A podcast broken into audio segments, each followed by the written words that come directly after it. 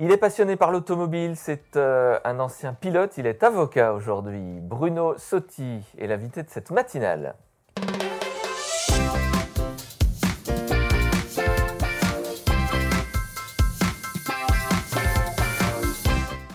Bonjour Bruno Sotti. Bonjour. Avocat et pilote automobile, c'est compatible? C'est tout à fait compatible, ça l'a été pendant de nombreuses années.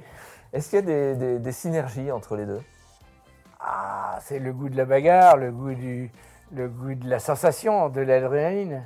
Alors, vous a vu dans le, dans le fameux euh, grand débat du talk, le premier sur le super malus automobile. Vous avez défendu votre point de vue. hein. On imagine que devant les tribunaux, vous vous donnez euh, tout ce que vous avez pour défendre vos, vos clients.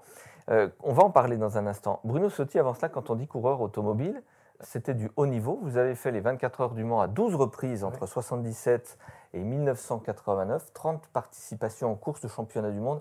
Racontez-nous quand même un tout petit peu cette aventure. Ben, Je suis tombé dedans quand j'étais tout petit parce que mon père m'a emmené au- aux 12 heures de Reims et je me suis assis dans la voiture de Jean Bérin, et qui était une Simca Gordini de Formule 1 à l'époque. Comme j'avais déjà pas ma langue dans la poche, j'ai demandé à Jean Bérin de m'emmener faire un tour. Il a rigolé et il m'a pas emmené faire un tour. Mais j'ai dit, ben, quand je serai grand, je serai pilote de course. Voilà. Aujourd'hui, Bruno Sotti, vous êtes donc avocat au barreau de Dijon, Oui. avec une spécialité, celle de la défense des automobilistes, principalement, pas que, mais Pas principalement. que, pas que. Euh, la défense des automobilistes, c'est- c'est une chose qui est de plus en plus difficile à faire parce que euh, on a tout fait pour que ce soit automatisé.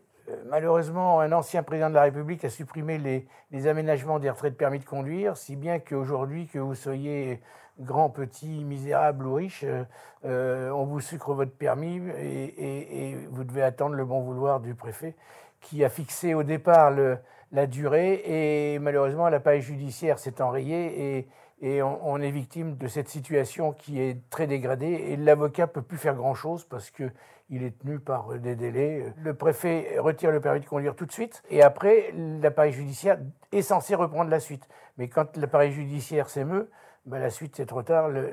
La durée du retrait prononcé par le préfet est déjà faite. Bon, alors vous avez quand même toutes les associations de, de violence routière qui ne vous voient pas forcément d'un bon oeil. Est-ce qu'il y a quand même des sujets, des thématiques où, où vous reconnaissez que c'est quand même pas top? Euh, de, de conduire, je sais pas, euh, euh, en état d'alcoolémie ou de Ah non, conduire en, en ça- envoyant des SMS Non, mais attendez, il n'y a, y y y pas de. Il y a, il y a pas de discussion là-dessus. Conduire en état d'alcoolémie et conduire sous l'empire de la drogue, ça, c'est pas, euh, c'est pas normal. Conduire sous l'empire d'une maladie, euh, encore hier soir ou ce matin, on a entendu à la radio, il y a un brave homme de 80 ans qui a, fait 80 km sous l'empire de l'Alzheimer, euh, 80 km sur l'autoroute à l'envers. Ça, c'est normal. Mais moi, l'histoire de la Ligue des. C'est un scandale, d'abord parce que c'est toujours les mêmes personnes qui sont là, et ces gens-là sont contre tout. Alors qu'on limite la vitesse, moi je suis tout à fait d'accord, mais qu'on la limite euh, dans le respect des gens. Aujourd'hui, rouler à 80, à 80 km/h sur une route à, à deux voies ou à trois voies euh, qui est dégagée et tout, c'est ridicule. Alors, on avait le 90 km/h qui est passé à 80 pour tout le monde, et puis les départements, ou certains départements, reviennent dessus. Alors, c'est vrai que là-dessus, on a une lisibilité parfois pas toujours évidente avec des portions de 90 à 80. Moi, Je pense que c'est une, escroquerie, cette histoire de 80. Là, il y avait un, un tronçon pilote qui a été fait avant que le 80 entre Besançon et Vesoul. Oui, oui. Bon, et sur les 28 km, je cite de mémoire, il devait y avoir 23 ou 24 km de ligne blanche. Donc, si vous voulez, quand vous êtes derrière un camion et vous avez une ligne blanche, vous ne pouvez pas dépasser le 80. hein. Aujourd'hui, vous avez à 80, vous- tout le monde roule à la même vitesse. C'est-à-dire que quand vous avez, euh, euh, vous avez un camion qui roule à 85, 90, et ben vous êtes derrière à 80 et vous attendez que ça se passe. Et ce qui est, très dangereux, c'est qu'on ne peut plus doubler, il n'y a plus de circulation, on ne peut plus rien faire. Et, moi, je pense qu'il y a un phénomène d'accoutumance qui se passe, et à ce moment-là, ils se mettent à envoyer des SMS, ils mangent, ils boivent, ils, font ce qu'ils veulent, ils écoutent la radio, et ils font, font pas attention à ce qu'ils font. Alors, je dis pas qu'il faut, faut pas que tout le monde roule à 160, c'est pas, je dis qu'il faut qu'il y ait déjà un apprentissage de la conduite, vous avez un truc qui est très bien qui s'appelle Centaure à, Gevrey-Chambertin. Ça devrait être obligatoire. On vous apprend à glisser de l'avant, de l'arrière. Et ça se passe à 30 à l'heure. Mais, mais aujourd'hui, se cracher à 30 à l'heure sur le verglas parce qu'on n'a pas les, les bons réflexes, on n'a pas la bonne connaissance, on n'a pas les bons pneus, etc., c'est- ridicule. Bruno Sotti, on arrive à la fin de cette émission, le temps passe très très vite. Je voudrais avoir encore deux éléments. Vos rayons d'action, outre euh, cette défense des automobilistes Quel champ de compétences vous avez dans votre domaine? Qu'est-ce que vous défendez? Je fais un peu de tout. J'ai des clients euh, euh, historiques dans la construction, vous voyez, c'est loin de l'automobile.